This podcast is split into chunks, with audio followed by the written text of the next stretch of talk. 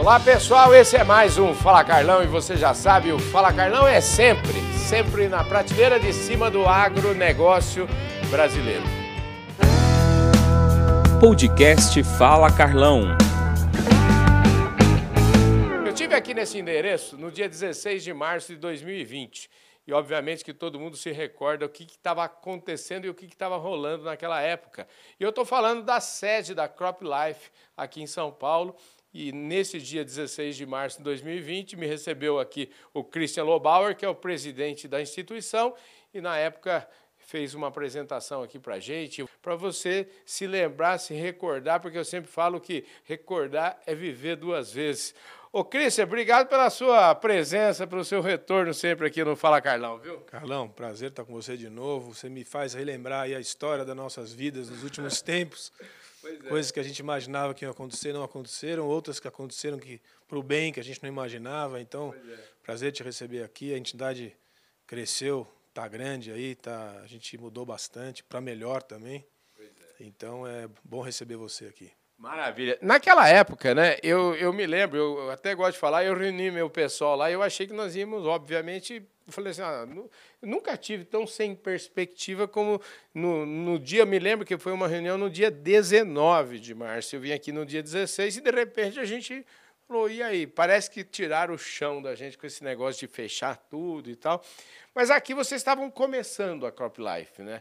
Então, a ideia desse programa, desse programa deste sábado, eu queria que você, vamos dizer, para a gente colocar todo mundo na mesma página, o que, que houve de lá para cá, quais foram as ações. Vamos recordar um pouquinho?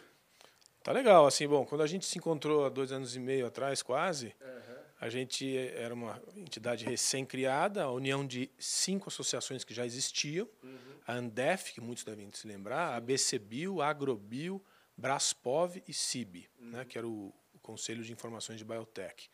Todas essas, essas entidades se juntaram, todas essas tecnologias vegetais foram colocadas numa entidade só que é a CropLife. Uhum. A gente foi fundado por 12 empresas. Né? De lá para cá. Esse começo já é um desafio, né? Porque juntar todo esse povo no, no mesmo endereço aqui já foi um trabalho costurado. Não é à toa que você foi candidato a presidente, né? Porque você é jeitoso nesse negócio. Não, o, o, o desafio continua. Para você manter as diferenças entre as agendas dessas quatro divisões, que são defensivos agrícolas, né? os agroquímicos, os biodefensivos, todo o universo de sementes geneticamente modificadas, né? o germoplasma, e a agenda de biotech, uhum essas quatro divisões elas estão dentro de grandes empresas, mas não estão em todas. Uhum. Então, uma empresa como a Bayer, como a BASF, como a Singenta, uhum. como a Corteva, tem as divisões todas, mas outras não. Sim. Então, o modelo de governança aqui tem uma complexidade, mas é um pouco o exercício que se faz diariamente de se manter a mesma convergência de interesses. Então, uhum. acho que deu certo, está dando certo. São hoje 50 empresas né, associadas, tem mais gente na fila. A gente nem faz muita disputa para aumentar empresa, mas eu acho que pelas entregas que a gente faz, e a gente trabalha em torno de três pilares, basicamente, a gente tem conseguido um bom resultado. Nós estamos falando de comunicação institucional, uhum. estamos falando de boas práticas, quer dizer, se aproximar do produtor para que ele conheça as vantagens que todas essas tecnologias têm para a sua produtividade, e a parte política, que é fundamental, todo o lobby, no bom sentido da palavra, uhum. a, a acompanhamento de legislativo, executivo, judiciário, as assembleias, os projetos de lei, a Câmara, no Senado, todo esse universo legal, regulatório, é, é a ação de entidade como essa. Então, a CropLife está junto com grandes associações brasileiras de empresas de insumos e de empresas do agronegócio. Para onde que caminha isso? Eu falo assim, quando a gente escuta muita bobagem, e às vezes a gente escuta muita bobagem do cidadão comum, vai lá do meu, do meu primo, do meu sobrinho. É, a gente até releva, mas ultimamente, e aí eu já quero falar, chamar atenção para onde vai, por exemplo, a Europa. A Europa tá, tem, tem feito coisas aí que vão num sentido muito contrário daquilo que a gente está fazendo. Como é que lida com isso, Cristian? Olha, Carlão, eu vou dizer para você que a agenda desse setor aqui, principalmente a parte de defensivos, né, os uhum. agrotóxicos, para quem não gosta, uhum. é uma das mais difíceis, talvez, do agro e é quase que um case de comunicação. Porque, uhum.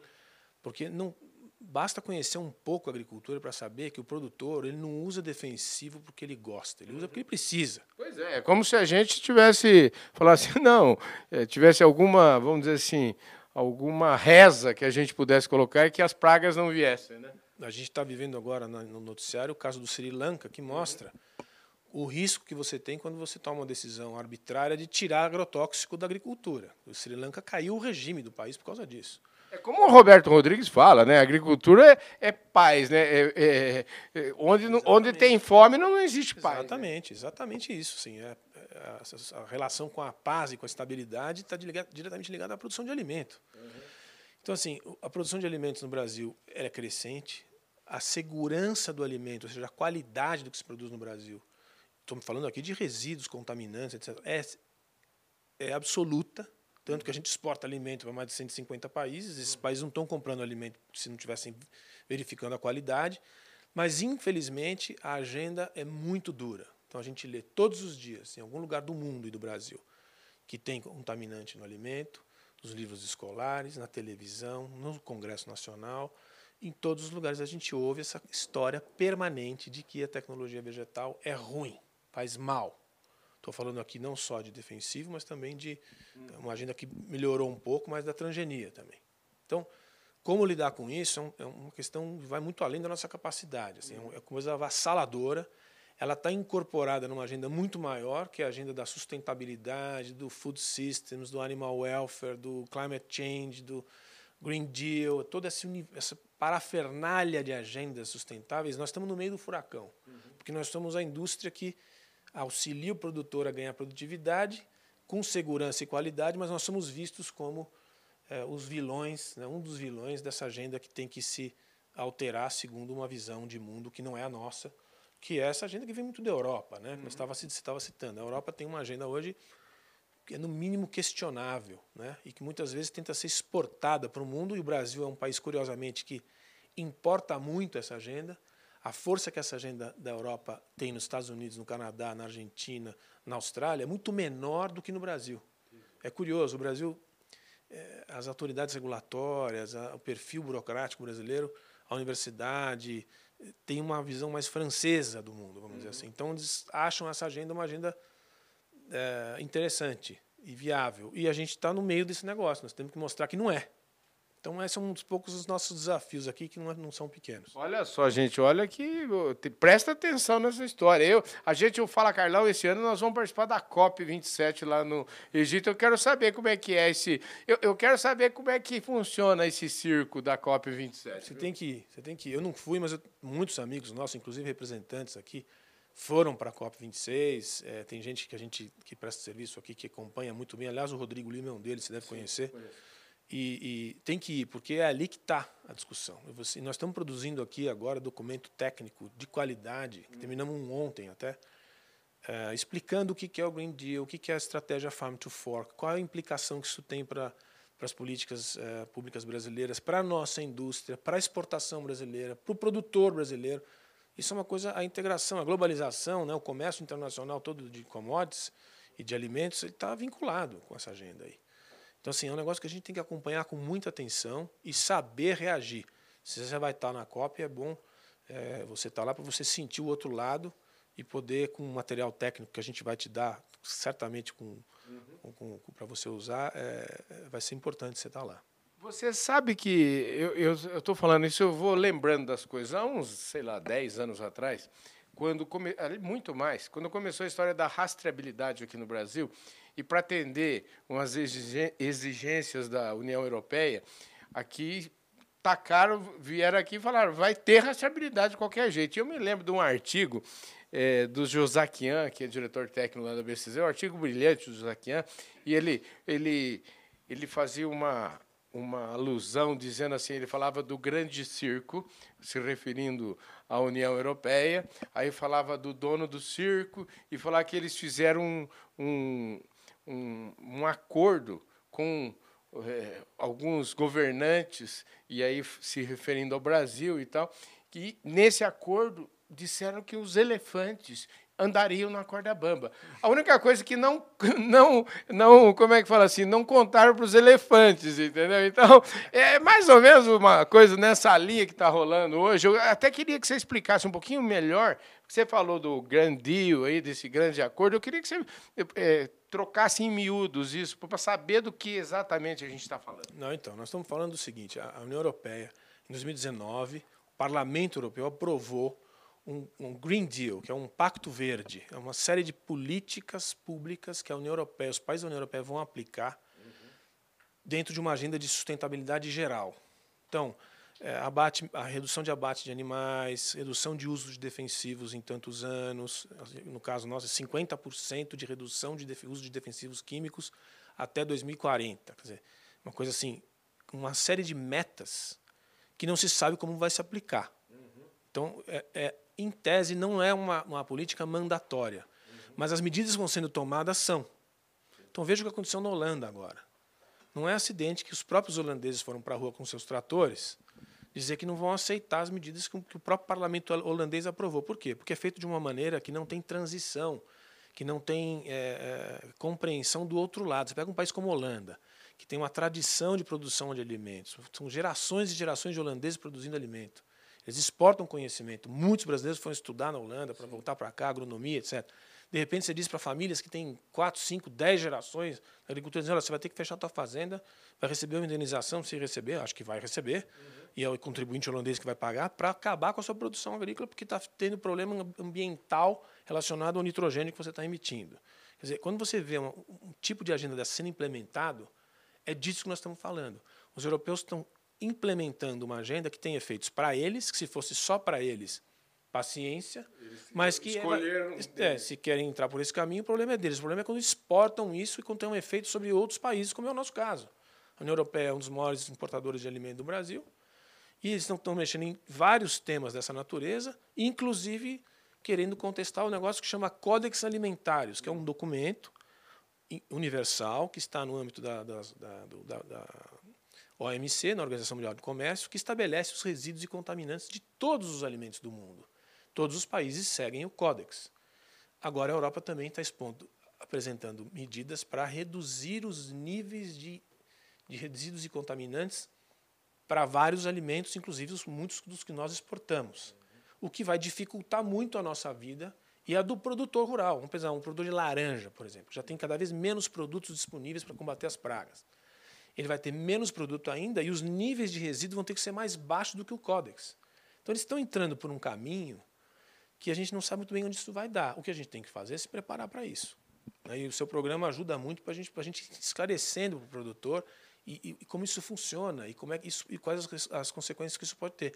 A gente tem que, que lutar contra essa agenda. No fundo é isso. Pois é, e, mas no fundo é isso, mas eu vejo muito também as pessoas meio que dizendo que é uma coisa meio sem volta. O que, que, é, o que a Europa vai lá e coloca, amanhã esquece que vai estar de qualquer jeito, nós vamos ter que, nós vamos ter que, que seguir você está dizendo, você está tendo um outro ponto de vista. Você está dizendo, ó, não é bem assim, espera um pouquinho, porque eh, às vezes a gente esquece, né? Eu outro dia falando com o Miguel Cavalcante, ele falou assim, não, eu sou um sonhador, eu, eu acredito, eu tenho fé e tal, mas eu, eu falo assim, eu ainda tenho um relativo sucesso nesse negócio, porque eu ainda eu não esqueci algumas noções de matemática. Isso também. Então, assim, as noções de matemática, no fundo, são super importantes. Não, eu acho, né?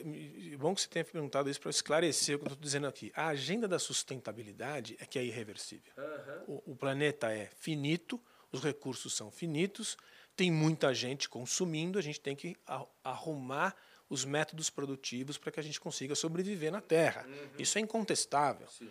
O que se contesta são as maneiras de se apl aplicar políticas públicas para que isso aconteça. Uhum. Então, assim, medidas radicais nunca são boas, Carlão, Sim. e está se tomando medidas radicais. Né? Então, assim, as consequências das medidas radicais, tem um livro importante, importantíssimo, da Barbara Tuchman, que é uma historiadora, jornalista americana, que escreveu sobre a Primeira Guerra Mundial, que chama-se A Marcha da Insensatez. E ela demonstra na Primeira Guerra o que, que aconteceu quando medidas é, é, erradas, equivocadas, geraram é, consequências, consequências catastróficas. Uhum. ela mostra como isso aconteceu, que deu na Primeira Guerra. É mais ou menos o que está acontecendo hoje, na minha modesta visão. Me, medidas equivocadas podem gerar é, consequências catastróficas, como já, nós já estamos vendo. É, assim, às vezes eu tenho a impressão que as pessoas não, não pararam de fazer conta, né? Falando assim, ah, que nem você falou do caso do Sri Lanka. Quer dizer, caiu o governo, quer dizer, o negócio. Então, é, gente com fome não dá coisa boa, né? Não dá coisa boa e tem, assim, dá para fazer tudo o que se quer fazer com planejamento, com adaptação, etc. Agora, desse jeito, uhum. um, um método meio autoritário, meio impositivo, com a ideia de que o mundo vai acabar amanhã se você não fizer, e não vai acabar. Uhum. Vamos combinar que não vai acabar o mundo. Sim. Tem problemas, tem muitos problemas, mas tem a, a, agricultura brasileira certamente não é parte do problema. Isso a gente tem falado muito, né? Sim, parte, é parte da solução. Né? Então, assim, emissão de gás de efeito estufa, é, sustentabilidade na, na, produção agrícola, todas a integração lavoura pecuária floresta, é, é, palhada, né? plantio direto, é, é, recolocação do nitrogênio no solo, uma série de práticas que a agricultura brasileira já pratica e ela está distante da floresta também, porque as pessoas não estudam geografia. Então, é o que você está falando, tem que estudar matemática, tem que estudar geografia, tem que estudar história, tem que estudar as coisas básicas. Então, isso já se faz no Brasil. Então, assim, o que nós estamos dizendo é que a agricultura brasileira já é sustentável, que os insumos agrícolas usados no Brasil são hiperregulados, que é o que a gente que a gente, a nossa indústria fornece. O alimento brasileiro é seguro, tanto que é exportado para vários países, e nós não devemos nada a ninguém. Nós temos problemas aqui, temos vários problemas para resolver. Mas o mundo também tem. E vou dizer para você, talvez tenha mais do que a gente hoje em dia. Ou seja, há uma oportunidade para o Brasil aí. Se a gente for sábio e souber usar, eu não estou vendo que a gente vai saber, mas em tese a gente deveria saber, é uma oportunidade que está aberta para o Brasil. Pois é, é, você, nós ficamos aqui, esse assunto é quente, esse, é, nós entramos por essa seara aí e já ocupamos quase metade, mais um pouquinho da metade da nossa conversa aqui nessa seara. Mas como você falou lá no começo, são três pilares aí da Crop Life, nós falamos desse primeiro, que é um assunto bastante quente, a gente podia falar dele aqui o dia inteiro, se deixar. Mas tem pano para manga. Tem pano para manga. Mas aí, já pegando isso e juntando isso com aquilo, com com a legislação, com a, a, a, história que você falou do lobby, no, no, na essência da palavra, que é o trabalho de vocês aqui, o que está rolando de importante hoje aqui no Brasil? Queria para a gente esclarecer o pessoal aí, porque a imprensa só chama de é, PL do veneno, né? Tudo isso aí. A gente, eu queria saber qual que é a a visão sua, a visão da Crop Life do tema. Nós temos muito pouca oportunidade de explicar, te agradeço até a oportunidade. Uhum. Uma das coisas mais importantes que tem na agenda dessa indústria inteira é a modernização da nossa legislação de defensivos agrícolas, uhum. né, que é o, é o, chamado PL 6299, que foi apresentado pelo Blairo, uhum. Blairo Maggi, lá quando era senador, em 2020, 2002, e desde então vem sendo debatido no Congresso Nacional. Ele foi aprovado, o projeto, na Câmara em fevereiro, e agora está no Senado. Uhum. E, e, assim, se a gente tem a oportunidade de explicar, e não vai ser no teu programa que a gente vai explicar em detalhe, uhum. mas é a modernização do nosso sistema de aprovação de produtos. É uma lei de, de, de, de 89 que foi criada por uma agricultura que não é mais a nossa agricultura. Então, a gente tem que ter um outro modelo de aprovação e de avaliação que viabilize o produtor a ter novas tecnologias disponíveis o mais rápido possível para que ele mantenha a sua qualidade, menos toxicidade e mais efetividade. E a gente não consegue. Porque está vinculado às duas agendas que a gente está falando. Sim. Essa coisa internacional, essa visão contra agrotóxico, essa visão de veneno, esse discurso de oposição politizado, até de campanha, porque infelizmente nós estamos em 22, uhum. antes de uma campanha geral, e tem efeito direto, porque é um, é um projeto que gera polêmica, ele é politicamente interessante para o debate. Então, difícil de aprovar. O projeto está lá sendo debatido hoje, né, nessas semanas aqui, e a gente acredita que vai ser finalmente votado no início de agosto. Mas é de interesse nacional, Carlão. Nós estamos falando de.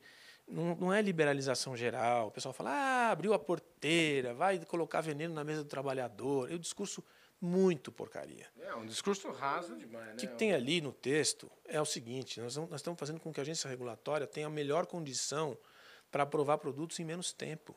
E se ela não tiver condição, o produto vai para o campo, se tiver aprovado para a mesma cultura em três países da OCDE, ele vai para o campo ser usado para o produtor agrícola precisa. A gente tem várias culturas no Brasil que tem dois ou três produtos desgastados e antigos já. E nós estamos na, na agricultura tropical. A, a, as intempéries são muito mais agressivas. É a única agricultura tropical do mundo. A gente precisa de tecnologias novas. E aí fica esse discurso contaminado por uma visão que a gente questiona uhum. e que impede a gente de aprovar projetos de interesse nacional. Então, é, esse é um dos casos. A gente tem uma série de. A gente tem, no ano passado, a gente teve cinco ações diretas de inconstitucionalidade contra o nosso setor. Foram para o Supremo. É, li, coisas do tipo: não pode dar incentivo agrícola para quem vende veneno. Foi parar no Supremo um negócio desse. O pessoal apresentando. Quer dizer, qual é, qual é a argumentação? Primeiro, que não é veneno. Segundo, que não pode dar incentivo, incentivo fiscal, porque quem, de onde vem isso? Então, é tudo misturado de uma maneira. Então, o nosso trabalho não é fácil, porque a gente tem que demonstrar que essa é uma indústria extraordinária. Aqui, Carlão, a gente tem a fronteira do conhecimento que os brasileiros estão produzindo. A é. biotecnologia e, a, e os biodefensivos são desenvolvidos aqui, em boa parte, porque não dá para desenvolver em outros lugares do mundo, porque a agricultura é aqui, o, o campo é aqui, o campo tropical. Então, assim, é uma das coisas que o Brasil devia olhar com carinho, porque as oportunidades de criação de grandes empresas, de grandes negócios, de emprego, de renda, de colocar o Brasil no patamar máximo de desenvolvimento, é a biotecnologia brasileira Sim. e o biodefensivo. Mas não é visto assim. É visto ao contrário. Não, esse pessoal é perigoso, são multinacionais que querem levar tudo para fora, aquela coisa antiga dos anos 60, sabe? Que a gente tem que enfrentar. Então, essa é a nossa agenda de comunicação, para você ver como ela é fácil. Pois é, justamente isso que o, o, a gente já falou do, do, do, regulatório, eu queria falar um pouquinho de comunicação. Mas aqui tem um, um artigo aqui do, do Christian, o futuro exige abordagens pragmáticas. Né? Eu, eu, aqui, lendo esse artigo e diante de tudo que nós já falamos, viu, Cristian, eu queria que você elaborasse um pouco mais essa história, que eu acho que tem tudo a ver com o que nós já falamos, mas assim, qual, o que está no cerne disso? Então, é, eu acho que a gente tem que, é, na nossa agenda nacional uhum. e desse setor, a gente tem que olhar a coisa como, como ela é. Enfim, é a vocação brasileira é produzir alimento. Uhum a capa da revista demonstra uma, uma pujança, uma, uma, metas que vão sendo batidas produção de grãos, que é a, a base de toda essa indústria, fornecer para a produção de grãos. Aqui, 80% do que se vende vai para soja, milho, cana e algodão. Né? E, ah, e, vale lembrar, nós estamos falando de 300 milhões de toneladas. Eu entrevistei é, o, o, vai ao ar nos próximos dias em uma entrevista que eu fiz com o Antônio Cabreira, que foi ministro da Agricultura, e falou assim: na minha época, Carlão, era 60. É, é. Então, a, nós estamos falando de 30 anos atrás. eu me lembro, no início do, do, do, governo Lula, né, que eu tinha um Furlan, o Roberto é. Rodrigues tal, eles falavam em 100, lembra? Pois é. Acho que era 100. Então, é isso aí, quer dizer, e, e vai mais. E vai mais porque. Vai, com certeza. E vai mais porque a produtividade vai aumentar. Você vê, os gráficos todos mostram a expansão no uso da terra ela vai num ritmo muito mais baixo do que a produtividade. Uhum. Então, assim, não tem perigo. A gente tem ainda 90 milhões de hectares no Brasil de, de terras degradadas e pastagens para usar com a agricultura sem encostar em nenhum bioma, Carlão. É. Isso é dado que tem que ser repetido sistematicamente para o Brasil e para o mundo. Ninguém vai encostar na Caatinga, nem no Pampa, nem no Pantanal, nem no Cerrado, nem na Amazônia. Tem espaço para crescer e dobrar e triplicar a produção agrícola brasileira. Então, assim, é, voltando ao ponto, quer dizer, a vocação brasileira é essa as oportunidades de desenvolvimento estão vinculadas à indústria, ao agronegócio, à indústria que fornece produtos, seja máquina, seja insumos, seja uh, todo o serviço de distribuição, tudo que está vinculado, é, uma, é, uma, é uma, uma, locomotiva que puxa o Brasil. Uhum. Né? Isso é emprego, é renda, é educação, é tudo. Então a gente tem que colocar nosso, nosso foco aí. E nós não estamos colocando foco aí, nós estamos colocando um foco numa. O rabo está banando o cachorro. Né? Nós estamos entrando numa agenda, nós temos, nós temos uma legislação que é a melhor legislação ambiental do mundo, que é o Código Florestal. E a gente tem que fazer com que ele seja implementado. E não começar a vir com uma agenda que vai contra o próprio texto do código, que é o que está acontecendo. Ah, não, agora é só floresta em pé. Mas o código foi aprovado depois de 200 audiências públicas, é, oito anos de trabalho no Congresso Nacional de forma democrática. Um sujeito que tem uma fazenda no ambiente amazônico, ele pode tirar 20%. Pode, está na lei. Então vamos combinar que isso já está resolvido e não é por isso que todo mundo vai destruir tudo? Não é. Não vamos voltar nesse assunto. É. Né? Agora vem uma agenda externa dizendo: não, não, tem que ser tudo 100%, floresta em pé. Então vem aqui no Congresso, amigão, e vem mudar a lei. Sim. Né? Então, é, é, esse debate tem que ser colocado dessa maneira. E, e é, a gente está no meio desse debate. Nós estamos numa indústria que depende justamente dessa, da organização dessa agenda. Eu acho que às vezes a gente mesmo aqui, a gente fica dando trela para umas conversas, sabe? Eu acho que às vezes a gente meio que quando a gente dá trela para um monte de conversa idiota, né? Eu falo assim, dá trela para quem você falar assim, nós estamos indo contra a lei, né? A lei está lá, está claro, é 80% de preservação, então eu posso abrir 20. Qualquer coisa fora disso é dar trela para conversa fiada e aí a gente acaba ficando sempre nas cordas, né? Nesse nesse tema. Eu queria aproveitar agora que nós estamos seguindo aqui para o finalzinho do nosso programa e você falou agora, mencionou agora há pouco no seu comentário a palavra educação. E aí, no começo dessa pandemia, eh, eu tive a oportunidade de falar com a, com a Andréia, lá da, do, do, de olho no material escolar, já teve duas vezes falando com a presidente, Letícia. com a Letícia.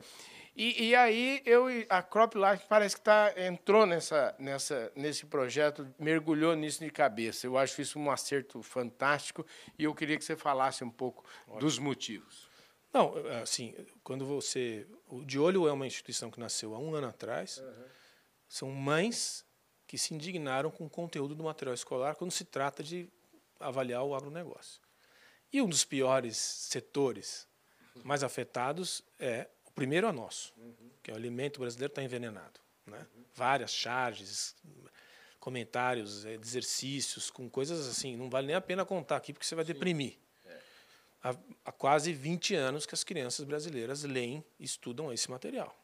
Depois é a pecuária e depois é a cana. São os três que mais apanham no material escolar. Uhum. Então, a CropLife, a BIEC também entrou, mais de 10 entidades entraram com recurso para rever, do ponto de vista absolutamente apartidário, apolítico, simplesmente utilizando fontes boas fontes, Embrapa, Ministério da Agricultura, FAO, em vez de usar Greenpeace, WWF, whatever, né? Uhum. Usar fontes que mostram o que a agricultura brasileira faz e é. E eu faço parte do conselho, a CropLife também apoia esse, investe nesse, nesse instituto. A Letícia vem fazendo um trabalho extraordinário, porque a saída, Carlão, é essa. Uhum. Nós não vamos convencer a geração que já passou dos 25. Nós vamos tentar convencer a geração que está chegando e está se educando agora do que, que é o agronegócio brasileiro e quais os benefícios que ele traz para o desenvolvimento e para a prosperidade das famílias. É isso que nós estamos falando.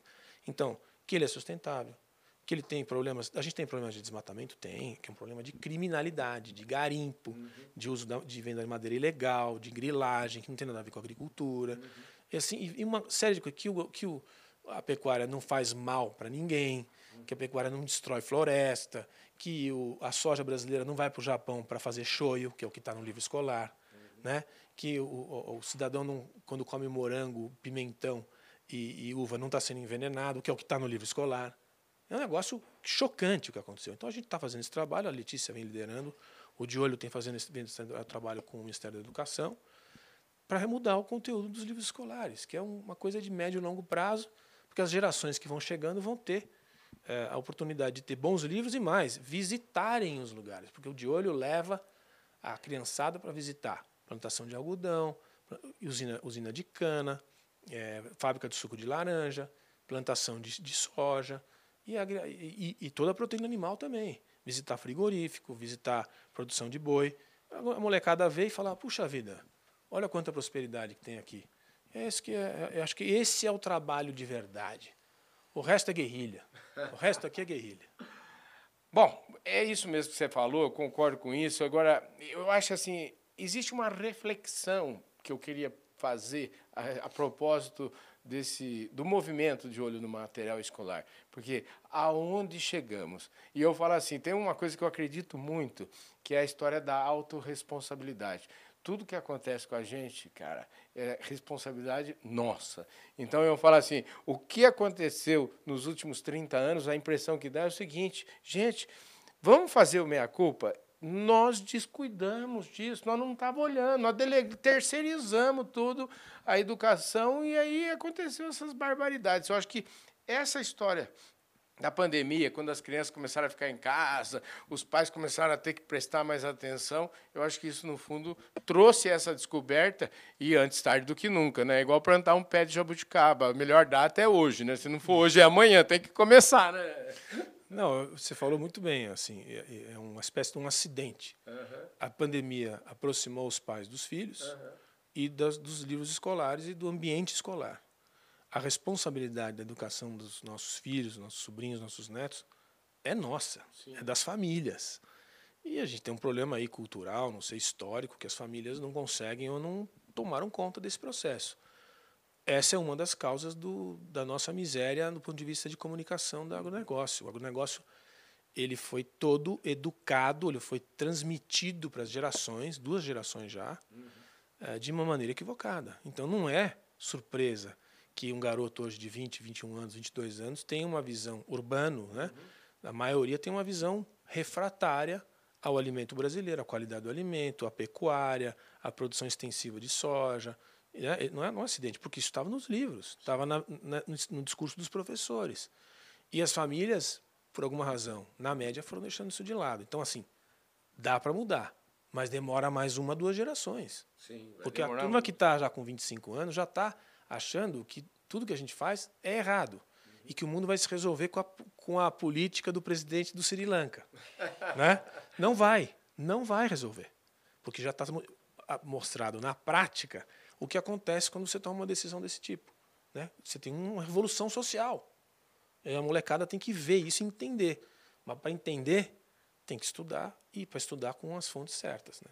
Maravilha. Ô, ô Cristian, obrigado. Eu, eu, esse sábado foi um sábado diferente, né, gente? Porque foi uma dose cavalar de inteligência aqui do Christian para todos vocês. Ô, Christian, top de linha. Você sempre. É uma delícia conversar com você. Prazer é sempre meu. A porta está aberta aqui.